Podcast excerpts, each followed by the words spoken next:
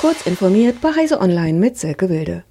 Gegen den Bau der Tesla-Fabrik in Grünheide bei Berlin sind nach der erneuten öffentlichen Auslegung der Pläne 395 Einwendungen beim Brandenburger Landesamt für Umwelt eingegangen.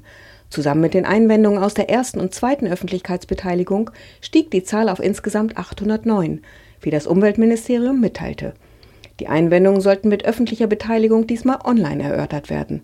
Zuletzt hatten Umweltverbände kritisiert, die Batteriefabrik in den neuen Antragsunterlagen für die Genehmigung sei schwierig zu beurteilen, weil alles geschwärzt ist.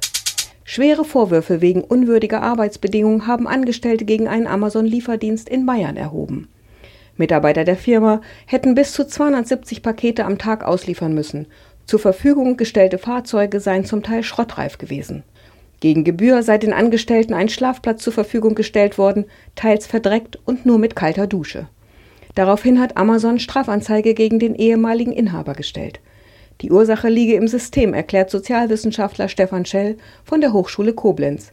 In Deutschland schließt Amazon Verträge mit kleinen Zustellunternehmen, drücke die Preise und spiele die Lieferdienste gegeneinander aus. Nötig seien allgemeinverbindliche Tarifstrukturen. Vielmann sieht Omnichannel als eine wichtige Triebfeder für sein Wachstum. Deutschlands größter Optiker will also neben stationären Filialen den Onlinehandel mit Hilfe künstlicher Intelligenz und neuer Apps für das Smartphone zu einem technisch komplexen Vertriebsweg ausbauen. Dort soll die Kundschaft die gesamte Kette von der Vermessung bis zum Auftrag für die fertige Brille online abwickeln können.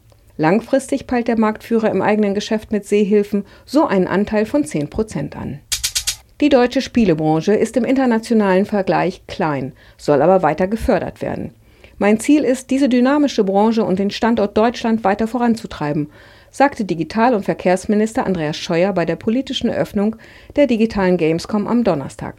Der deutsche Gamesmarkt ist in der Corona-Pandemie deutlich gewachsen, deutsche Entwicklerstudios profitieren aber kaum davon. Diese und weitere aktuellen Nachrichten finden Sie ausführlich auf heise.de.